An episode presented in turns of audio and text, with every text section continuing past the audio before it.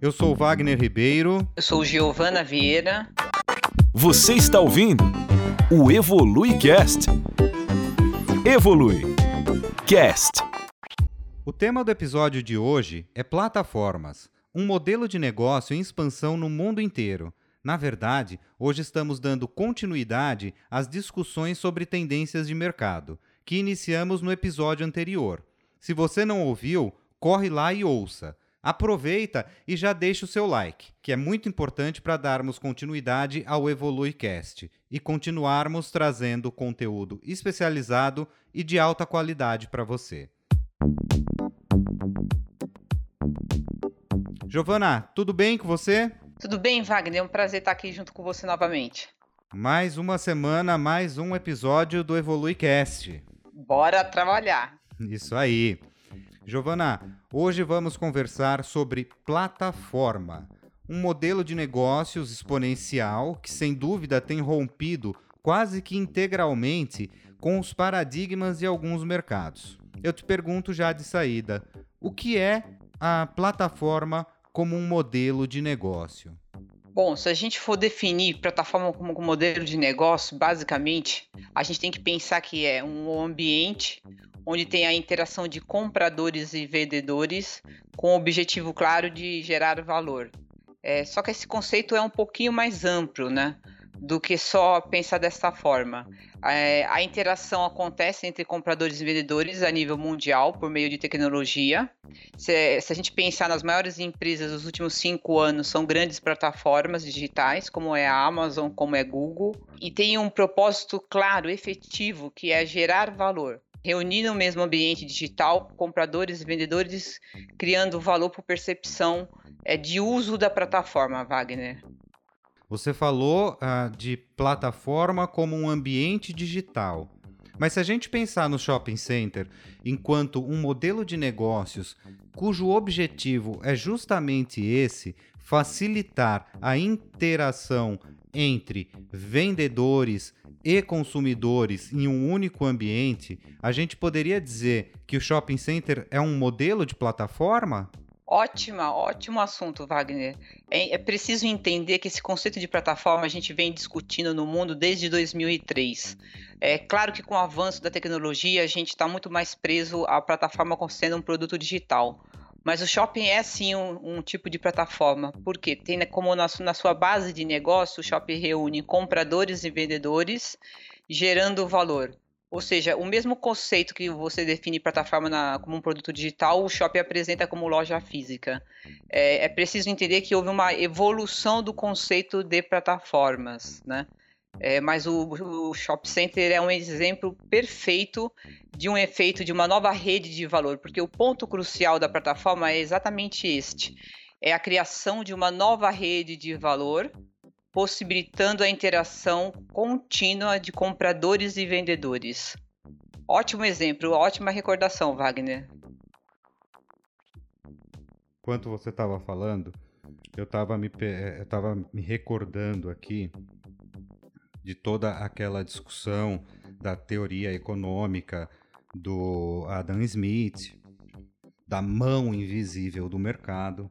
E também me lembrei de um estudo bastante importante realizado pelo economista Ronald Coase, em que ele diz, é, ele discute, na verdade, nesse estudo, a natureza da firma, a natureza das empresas. O estudo foi publicado em 1937 ele foi o no, prêmio Nobel de Economia. Ele diz o seguinte: que a natureza da firma é o fato de que existem custos de transações. Se a gente olhar para o shopping como um modelo de plataforma, os custos de transações continuam existindo ali. Mas se a gente olha, por exemplo, para o modelo de plataforma no ambiente digital, como você citou, da Amazon, uh, do Uber, a gente tem uma diminuição desse, desses custos de transações. Quer dizer, embora o shopping center possa ser configurado como um modelo de plataforma, o modelo que a gente tem no ambiente digital é diferente, não é? Claro, a gente em termos de custo de transação é muito diferente, né? Porque basicamente o que você tem num produto digital é o custo de fazer gestão da plataforma. Quando a gente pensa no Uber, que hoje é uma plataforma, é não, ele não possui nenhum veículo no ativo dele. Ele apenas linka usuários e motoristas. Então, não é que não, é que não há custo, mas o custo está em tecnologia, o custo está em fazer gestão da plataforma, e evidentemente que são custos menores. Isso é muito visto no momento que a gente está passando de pandemia. Se você pensar é, na queda financeira que teve essas plataformas como o Uber, foram grandes, foram grandes, as receitas caíram, as receitas caíram dessas empresas. Mas em compensação, o custo, a estrutura de custo de uma plataforma digital é infinitamente menor do que uma de um shopping. Né? Então tem essa diferença assim, a relação de custo é, do shopping para uma plataforma digital é muito diferente. Entendi. A gente tem, eu imagino, eu quero pensar isso junto com você, a gente pensando juntos aqui, quanto a gente grava, em modelos mesmo de, de plataforma. Porque se a gente pensa no Uber, a gente tem ali uma pessoa física, um motorista e um consumidor que é também uma pessoa física e a plataforma está unindo esses dois. Mas existem casos, por exemplo, como Magazine Luiza. O site deles, no comércio eletrônico deles, além de vender produtos próprios, ele também cria a intermediação entre ah, vendedores, parceiros e consumidores. É um outro modelo também. É um outro modelo que a gente considera B2B, B2C, ou seja, embaixo da mesma plataforma ela é comércio eletrônico num determinado momento e marketplacer no outro. É, é, bastante complexo o exemplo da Magazine Luiza, mas reflete que se, a, a, possibilidade de ter vários negócios de plataforma embaixo de uma única plataforma mãe. É, é, isso também acontece quando a gente pensa na Amazon. Né? É a mesma estrutura. Você atende pessoa física ao mesmo tempo que você atende B2B dentro da mesma plataforma em função do uso de tecnologia. O que eu queria ressaltar é que essas interações elas só são possíveis, Wagner, porque a gente avançou tecnologicamente muito nos últimos anos. Então, por isso que o negócio de plataforma cresceu tanto também nos últimos 5, 6 anos, em função do avanço tecnológico. Se não tivesse ocorrido esse avanço tecnológico, a gente não teria tanto êxito no negócio chamado plataforma. Eu, eu concordo com você. Eu acho que a Amazon é um exemplo uh, muito interessante, porque a Amazon vende produtos próprios ela vende produtos eh, de empresas parceiras e ela também possibilita a venda de pessoa física a pessoa física. Eh, eu acho que é um modelo bastante completo, né, Gi? É bastante completo. Um outro exemplo que a gente pode dar, que vai solidificar isso que a gente está falando, é o Alibaba. Se você pensa o que é a plataforma Alibaba, é algo de você ficar estonteado, né? Ele une 40 mil pequenos fornecedores da China embaixo do, da plataforma Alibaba. É, então, o uso da tecnologia permite a pequenos fornecedores participar de uma gama gigante de clientes em função da plataforma Alibaba, que é um outro exemplo do que a tecnologia pode fazer nesse negócio chamado plataforma. Tá. Um pouquinho mais para frente, a gente vai conversar sobre os benefícios e os desafios da plataforma. Mas vamos deixar para a gente conversar isso um pouquinho mais para frente. Você uh, citou que plataforma é um produto digital. E aí eu te pergunto o seguinte: se trata de um produto digital, existem outros, né? Quais são esses outros? Mas antes disso, antes de você responder essa relação ah, de quais são os outros produtos, como eles se relacionam com a plataforma, eu queria que você definisse para mim o que é de fato um produto digital no contexto dos negócios. Porque se a gente pensa em outros contextos, a gente, se a gente pensa na comunicação, por exemplo, a gente tem vários produtos digitais, é outra questão. Mas agora, no mundo dos negócios, o que é um produto digital? É, no mundo dos negócios, produtos digitais podem ser explicados como oriundos do uso de tecnologia. Então, é, retraduzindo isso, para ficar bem claro, um site, ele é um produto digital no mundo dos negócios? Sim. Porque ele pode gerar pesquisa dentro do site, ele pode gerar clientes, ele pode gerar leads. É, um site de comércio eletrônico é um produto digital? É, é um produto digital Plataforma também é um produto digital? Sim. Uma landing page é um produto digital no mundo dos negócios? Sim, porque por meio da, da page você pode trazer leads para dentro do seu negócio. Então são todos os são produtos que ah, passam necessariamente pelo uso da internet, produtos que necessariamente têm uso de tecnologia para a interação da tua empresa e do, em relação aos seus clientes. A plataforma é um dos produtos digitais, não é o único e não é o maior. Ele é o que vem se destacando em relação a tudo isso que a gente está acontecendo e conversando, mas a gente não pode deixar de entender que existem outros produtos digitais que também são importantes. Um aplicativo é um produto digital? Sim. Ele ajuda o teu negócio? Claro que sim, né? É, necessariamente ele não precisa ser cobrado, cobrado para passear dentro do aplicativo, mas ele pode levar cliente, ele pode influenciar, ele pode engajar clientes no seu negócio. Então, todos esses itens são produtos digitais e a plataforma, obviamente, é hoje o produto que mais se destaca entre eles. Entendi. Giovana, existe diferença entre plataforma e comércio eletrônico?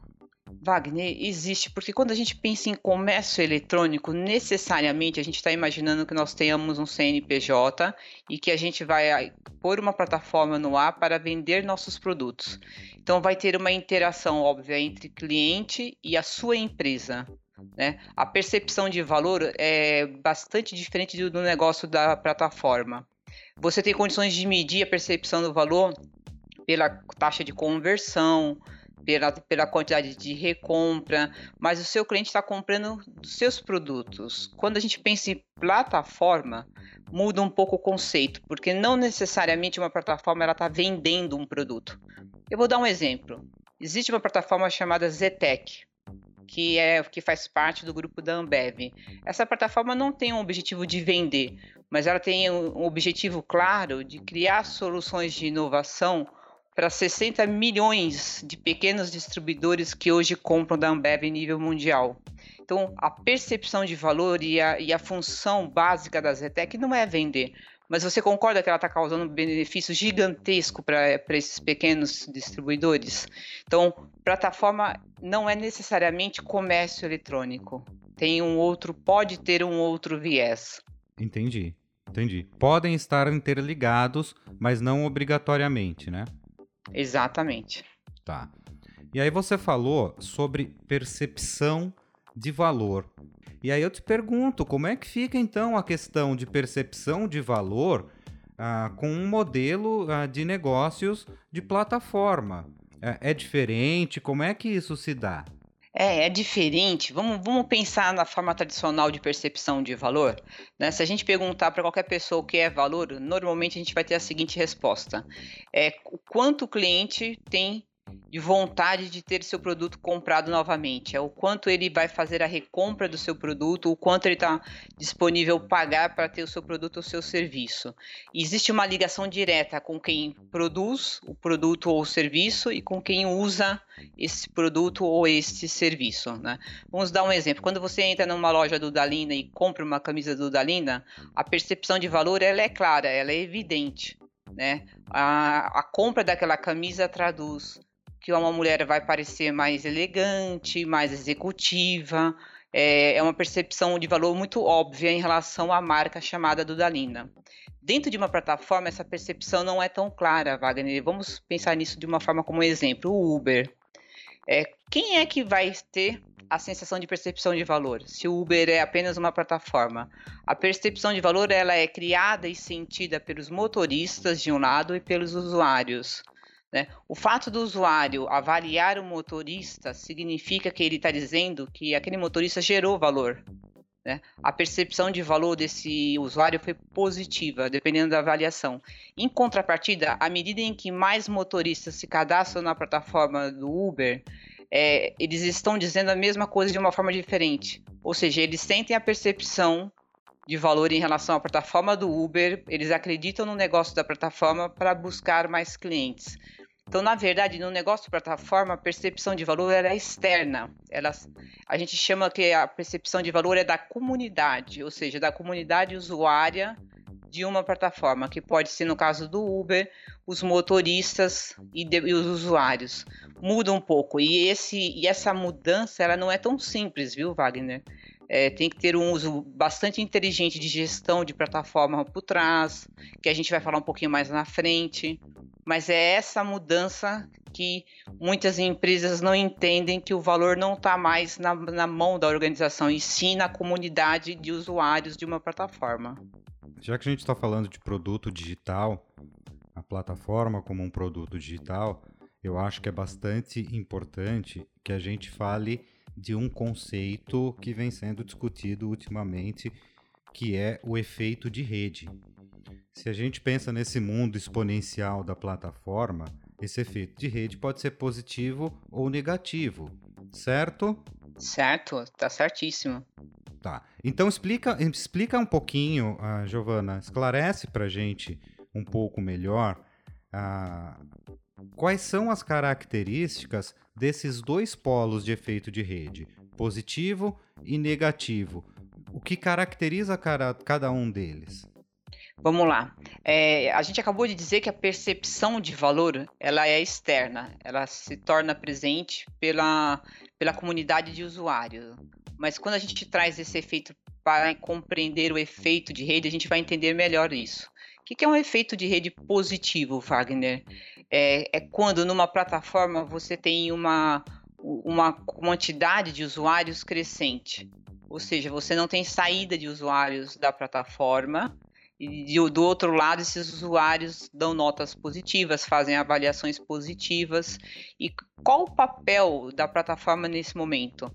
Ela tem que fazer uma gestão muito adequada da plataforma para que os usuários tenham acesso rápido, ah, tenham inovação na tecnologia, que tenham feedbacks positivos ou negativos avaliados de uma forma muito rápida. Esse efeito no mundo das plataformas a gente chama de curadoria. Ou seja, a, plataforma precisa ler no final do dia quais foram os feedbacks positivos e negativos e já corrigir isso de uma forma imediata para que ela continue, gerando efeito de rede positivo. É, quando a gente pensa em efeito de rede negativo, a gente compara, eu gosto de comparar muito isso com uma empresa tradicional que está crescendo rapidamente. Uma empresa tradicional que está crescendo rapidamente, a gente vai ser atropelado por uma questão chamada gestão. A gente vai perder um pouco o controle dos processos em função de um crescimento rápido. O efeito de rede negativo no mundo das plataformas também pode ser oriundo de um crescimento muito grande, repentino. Vamos pensar no caso da plataforma Zoom, que a gente vai conseguir entender bem esse efeito de rede negativo. O Zoom é uma plataforma, né? A gente faz conferências, enfim, mas a gente está falando de um negócio chamado plataforma. Como teve um estouro de usuários do B2B, do mercado corporativo, o que, que aconteceu com a plataforma Zoom?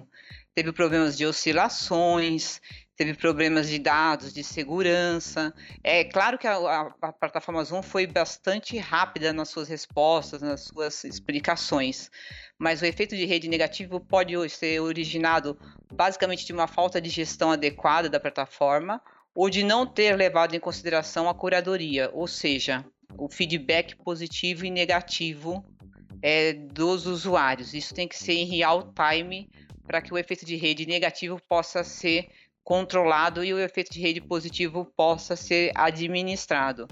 Pode acontecer os dois efeitos simultaneamente numa plataforma? Claro que sim. Né? Eu costumo dizer que o mundo é real. Né? Não necessariamente vai ser sempre positivo e não necessariamente vai ser sempre negativo. Agora, Wagner, eu queria salientar um ponto que eu acho que é importante nesse efeito de rede, que é o engajamento do cliente da plataforma. Para o negócio plataforma é fundamental que haja cada vez mais menos clientes saindo da sua plataforma, porque o engajamento é uma métrica muito importante do negócio de plataforma para atrair fundos de investimento para desenvolvimento do negócio. Então é uma, um olhar muito constante é, que as, as plataformas precisam ter nas suas agendas. Deu para entender, Wagner? Deu, deu para entender, ficou bastante claro. Ah, qual é essa relação de efeito de rede, positivo e negativo, inclusive com a questão de geração de valor. Agora, nessa, nessa mesma linha de raciocínio, a gente tá, quando a gente está falando de efeito de rede, a gente está falando diretamente da plataforma com os usuários da plataforma, com a avaliação dos usuários da plataforma, correto? Sim, correto. Então esse é um ponto que eu acho que a gente conseguiu discutir. Mas aí, nesse mesmo sentido, eu quero dar um salto agora para fora da plataforma. Ah, o que, que eu quero dizer dar um salto para fora da plataforma? É discutir como é que fica a questão da competição no modelo de negócio plataforma. As formas e, e comportamentos da concorrência se modificam quando uma empresa adota a plataforma como um modelo de negócio? Ótima pergunta, Wagner, porque às vezes eu tenho a sensação que as pessoas entendem que no mundo chamado plataforma não existe competição. Muito pelo contrário. A competição ela é bastante forte e está presente na agenda das, das, das, das, das plataformas. O primeiro tipo de competição que a gente tem é de plataformas contra plataformas. Então vamos imaginar que o Uber é uma plataforma que vende mobilidade, correto? Uhum. Né? Você tem o 99 Tax, não é isso? A, a outra empresa? Sim. Que também é uma plataforma e ela também vende mobilidade. Né? Como é que faz, como é que intensifica-se o processo de competição entre uma plataforma e a outra? Pela quantidade de usuário que uma plataforma tem em relação à outra. É, para dar um exemplo, para ficar bem claro, o Uber ele luta todos os dias para não perder cliente. Por quê? O custo de aquisição de um cliente é alto dentro do mundo das plataformas. Tem investimento tecnológico, tem investimento em marketing, é, tem mensalidades gratuitas. Cada vez que o Uber perde um cliente dentro da plataforma dele para um concorrente, esse custo de reconquista do, do cliente ele vai ser muito maior do que o CAC que é o custo de aquisição inicial desse cliente. Então, existe, obviamente, uma competição direta entre plataforma e plataforma. É, essa competição ela é acirrada, passa necessariamente por inovações constantes tecnológicas para criar cada vez mais um ambiente favorável para a comunidade de usuários. Então, esse é o primeiro ponto que a gente precisa salientar em relação à competição. Depois existe um segundo ponto que é quando a plataforma compete com seu parceiro. Vamos entender isso. O iFood é uma plataforma, um negócio chamado plataforma. É, nada impede que você, que é dono de um restaurante, por exemplo, use a plataforma do, do iFood, aprenda, tenha experiência e no determinado momento diga o seguinte: eu já estou maduro, eu vou sair da plataforma iFood e vou desenvolver a minha própria plataforma de delivery. E nesse momento, você era parceiro do iFood e passa a ser concorrente do iFood. É, esse é um segundo ponto de competição e que acontece com mais frequência do que a gente pode imaginar. É, só que a competição não para aí. O terceiro ponto é você, Wagner, é dono de um restaurante, usou a iFood, aprendeu e abriu a sua plataforma de delivery. Eu, Giovana, também sou dona de um restaurante, também aprendi com a iFood, também tenho a minha própria plataforma de delivery. Nesse momento, a plataforma passa a concorrer com parceiros contra parceiros. Entende o que eu estou falando, Wagner? Ficou claro? Eu entendo, mas ficou uma dúvida. Por exemplo, nesse, no, no, no exemplo que você está usando sobre o iFood, ah, se eu sou o dono de um restaurante, por exemplo, passo a usar o iFood, aprendo, uh, saio do iFood e tenho a minha plataforma. Eu tô falando, a gente está falando aqui em uma plataforma no mesmo modelo, quer dizer, de condensar outros restaurantes, ou a gente está falando de uma plataforma ah, no sentido de ah, eu vender diretamente para o meu consumidor, mas não vender nada dos meus parceiros. Se for nesse, no, no caso de eu vender diretamente para o meu consumidor, a gente não está trabalhando aí exclusivamente com comércio eletrônico e não com plataforma? Mas eh, lembra que a gente conversou no início que comércio eletrônico é um tipo né, de plataforma? Uhum. Existem vários tipos de plataforma, então pode acontecer exatamente isso que você falou. Você, enquanto Wagner, aprende com a iFood, aprende a vender comida pelo aplicativo, abre sua própria plataforma e não necessariamente você vai vender é, comida ou produtos de outros parceiros, você vai vender apenas da sua empresa. Que você era parceiro de um iFood, você passa a ser concorrente direto dessa, dessa plataforma. É, existem também outras opções, né? É, imagina o seguinte: você tem do, é dono de um restaurante japonês e conhece mais quatro ou cinco donos de restaurantes japoneses e que decidem juntos montar uma outra plataforma para vender comida desses cinco restaurantes japoneses. E já a gente já entra numa espécie de plataforma de marketplace mais parecida com a plataforma do iFood. Então, quando a gente pensa em competição de plataforma parceiro por parceiro ou plataforma por parceiro, a gente pode encontrar esses vários cenários. Ficou mais claro agora?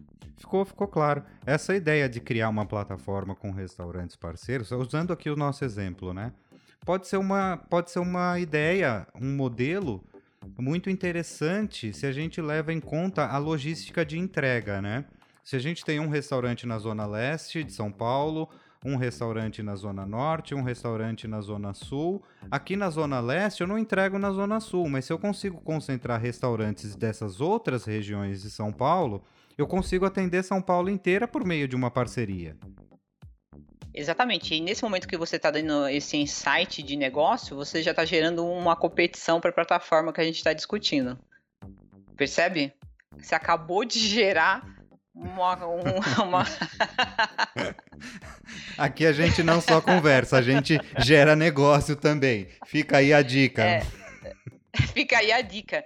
É, e isso que você fez é importante, é super bacana, porque é, a gente tem que entender que não é porque é uma plataforma, porque é um produto digital, porque são grandes marcas que não existe competição. Você aqui, ó, a gente batendo um papo, já teve um insight de, de negócio. É, e quanto tempo a gente precisa para pôr uma plataforma no ar? Pouquíssimo tempo. A gente está falando de, de, uma tecnologia que já está bastante disseminada, né? Um bom programador, um bom desenvolvedor é, em 30, 40 dias, colocar uma plataforma no ar não tão grande como as que a gente está citando aqui.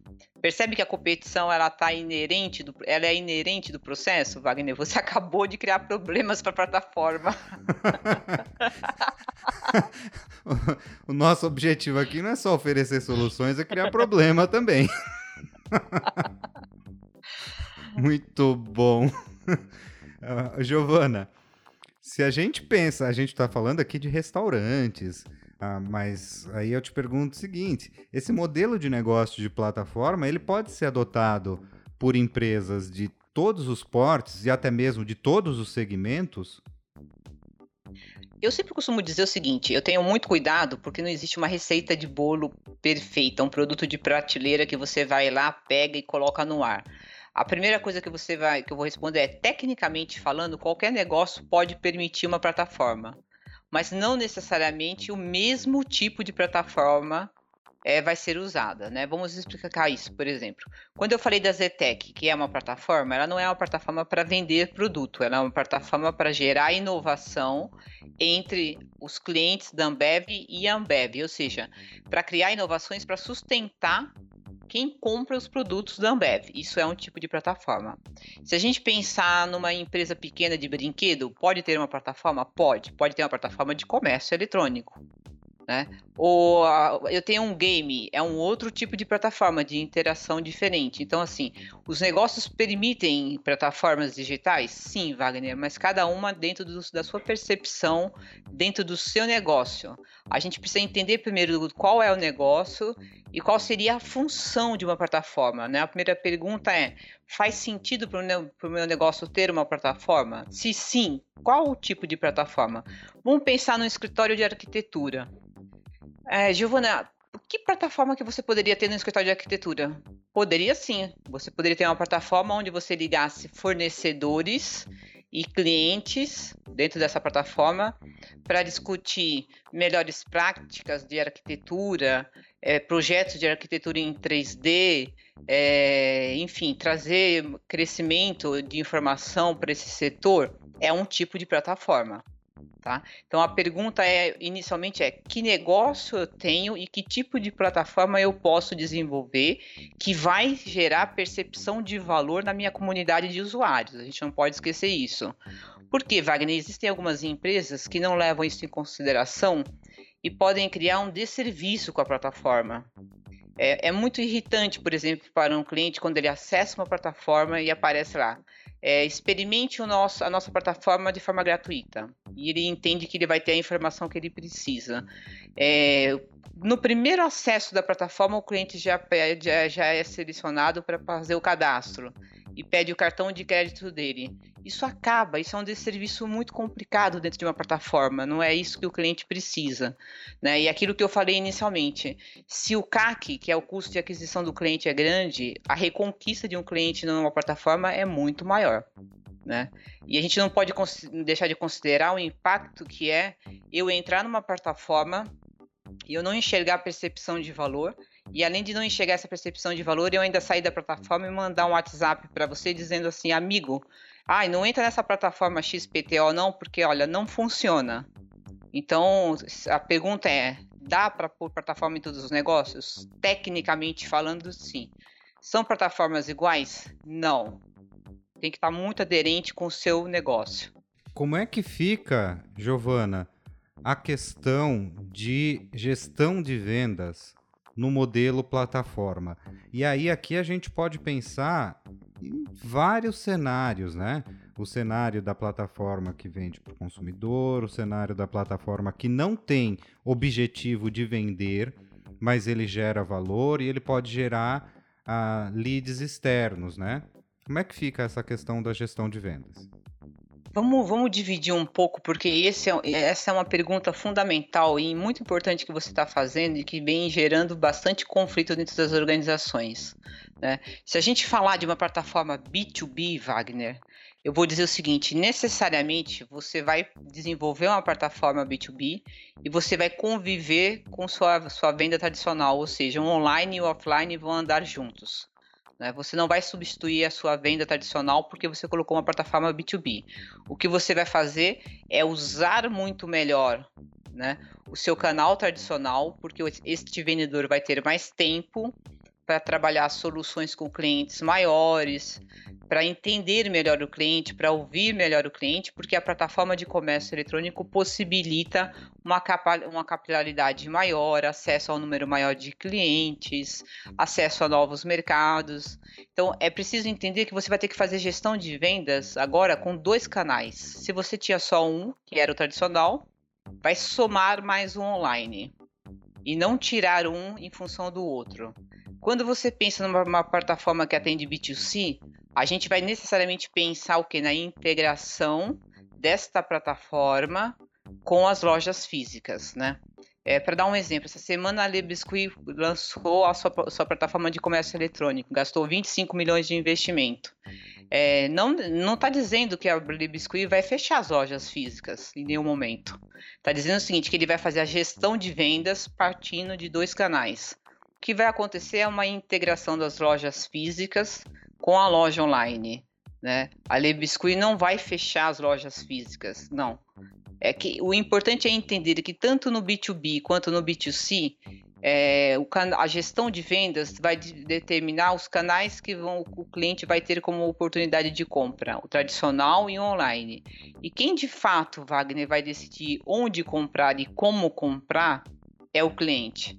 Agora, o que eu chamo a atenção é, e a gente já vem discutindo isso há uns, uns dois ou três anos, não é mais uma decisão da empresa ter ou não ter um canal digital, ou seja, ter ou não ter uma plataforma. É uma questão de sobrevivência. E a pandemia mostrou isso de uma forma muito clara para todos nós. Então, a, gestão de vendas ela é fundamental, ela fica muito mais complexa tem que ter uma boa gestão dos conflitos, porque necessariamente o cliente é, não pode perceber essa, esses atalhos internos da, das empresas. Ele, o cliente ele vai comprar no canal online, no canal offline, e ele quer o mesmo atendimento, ele quer a mesma percepção de valor, ele está comprando efetivamente da mesma empresa, entende, Wagner? Entendi, Giovana, entendi. Ficou bem bacana.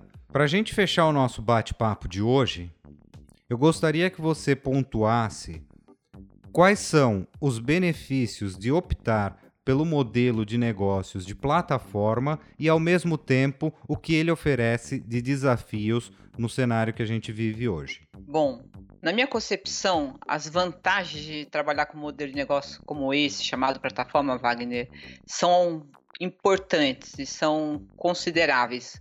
A primeira que a gente pode salientar é a questão geográfica. Ou seja, por meio de uma plataforma, você aumenta muito sua capilaridade. Imagina você tendo uma empresa aqui em São Paulo e tendo que vender para o Brasil inteiro. Nossa extensão geográfica é gigante, você não consegue atender o um número de clientes tão grandes, sem, na verdade, ter um exército do ponto de vista de área comercial tradicional. Então, a plataforma te ajuda a você ter capilaridade com custos baixos de investimento. É, uma outra vantagem é que você pode aprender a trabalhar em outros mercados de uma forma muito rápida. Né? Que é, o modelo de negócio plataforma permite que você venda calçados, roupas, que você passeie por, por diversos produtos, diversos mercados novos de uma forma é, menos agressiva do que de uma forma tradicional. Este é um ponto bastante é, importante também. Uma outra coisa que eu acho muito importante no negócio plataforma é que você pode testar suas ideias de uma forma muito rapidamente. Ah, eu desenvolvi um produto, eu quero ver se o mercado aceita. Da forma tradicional, você tem que chamar sua força de vendas, essa força de vendas tem que conversar com o cliente, muitas vezes tem que mostrar presencialmente o produto. Na plataforma, você faz isso online, você consegue ter a curadoria, ou seja, o feedback positivo ou negativo do seu cliente de uma forma muito rápida. Então, esse é um ponto interessante. Da mesma forma como você consegue testar novas ideias, né? É, é a mesma rapidez que você pode usar numa plataforma tradicional digital e testar uma nova ideia de distribuição, uma nova ideia de venda, um pacote de assinatura. Aí eu quero saber se o meu negócio permite assinatura. Eu coloco lá na plataforma e em poucos minutos você vai descobrir se isso é bom ou não. Agora, é claro que tem desvantagens, eu não chamaria de desvantagens, mas de pontos importantes que a gente precisa entender. Primeiro, a plataforma não vai fazer milagre sozinha. Você tem que ter uma boa gestão da plataforma. Você tem que criar um efeito de rede positivo. Segundo, você tem que estar tá tá, estar tá no radar das empresas que a plataforma precisa necessariamente de processos de inovação constantes. Não é um negócio que você vai fazer uma única vez e parar, não, muito pelo contrário. A plataforma precisa e requer investimentos de tecnologia constantemente, e isso é muito importante. E um terceiro ponto que é fundamental quem trabalha com plataforma pensar no efeito de envelopar, ou seja, você precisa estar muito atento para que um concorrente seu, que também seja de uma plataforma, não comece a crescer muito a ponto de envelopar o seu negócio, né? Só para dar um exemplo disso, o que aconteceu com o Facebook quando ele percebeu que o WhatsApp estava crescendo muito? É, o WhatsApp começou a ameaçar o Facebook no sentido de quantidade de dados, de quantidade de usuários. O Facebook foi lá e envelopou o WhatsApp, antes que o WhatsApp envelopasse o Facebook. Então, essas preocupações precisam estar no radar de quem vai trabalhar com plataforma, é, seja ela o tipo que for. Então, tem vantagens e desvantagens. Novamente, a gente cai naquela questão: é, nenhum negócio é simples, a gente precisa fazer gestão todos os dias é, do seu negócio, né? Então, essas são as vantagens e desvantagens, Wagner. Giovana, eu gostaria que você desse agora algumas dicas de como as pequenas e médias empresas devem se preparar para entrar no negócio de plataformas? É, eu daria algumas dicas, assim, mas a mais, a mais importante delas é pare de achar que porque você é uma pequena e média empresa, o seu negócio não permite o uso de uma plataforma. Acho que esse é o primeiro ponto. Né? É, segundo ponto, analise o seu negócio, analise a concorrência que você tem hoje, se essa concorrência já se comporta de forma é, usando uma plataforma digital ou não né? Para que você entenda o que já está sendo feito pelos concorrentes. A Giovana não tem nenhum concorrente que trabalhe com plataforma. Mais um motivo para você olhar para esse negócio chamado plataforma. O que a gente não pode deixar, e uma outra dica muito importante é, é não imagine a plataforma da Amazon, não imagine a plataforma do Uber. Traga esse negócio chamado plataforma para a realidade da sua empresa. Né? A pandemia mostrou que as PMEs estão sofrendo muito por não acreditar no negócio chamado plataforma. é um, um ambiente digital em que o seu cliente possa entrar e conversar com a sua empresa. É, não só necessariamente comprar o seu produto, mas assim, enxergar a sua marca, enxergar seu atendimento, interagir com a tua empresa. Então essas três dicas eu acho que são relevantes. É, olhe o seu negócio com carinho e pense no novo consumidor. O novo consumidor usa a plataforma e desenhe a melhor plataforma para o seu tipo de negócio. E de novo eu vou dar uma outra dica, Wagner, que eu falei no outro podcast, mas que eu acho super importante é cuidado. Se você não entende de tecnologia, se você não entende desse negócio, use é, profissionais especializados que possam te orientar de forma adequada para que você não desanime, não perca recursos e acabe achando que o negócio não deu certo, que não era para você. É, de fato, é um negócio exponencial. Ah, o mundo inteiro tem mostrado que é uma tendência e que tem se tornado cada dia mais obrigatória. Eu acho que a gente conversou bastante bem sobre a plataforma como um modelo de negócios eu acho que por hoje a gente precisa parar por aqui. Mas antes disso, eu quero te fazer aqui de pronto um convite. A gente não combinou isso antes, mas fica assim mesmo, porque a gente gosta de ser ousado até nos convites é, espontâneos. Você acha que seria uma boa a gente conversar sobre desafios da gestão de vendas no mundo digital? É, acho não. É super importante. Porque os desafios são imensos e precisam ser feitos, precisam ter uma gestão muito adequada desses desafios para que o canal digital dê certo e o canal offline dê certo, que a empresa trabalhe de forma engajada. Eu super aceito o convite e acho um convite super importante, um tema muito importante para a gente discutir. Estamos combinados então. Giovana, muito obrigado por mais esse bate-papo e até a próxima, minha amiga. Então, Wagner, eu espero a próxima data que a gente vai discutir gestão de vendas. De novo, muito obrigada. É sempre um prazer bater esse papo com você. Um abraço para todos, bons negócios e até breve. Um grande abraço, até a semana que vem, Giovana.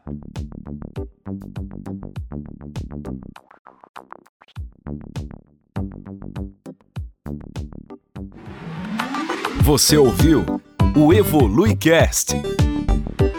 EvoluiCast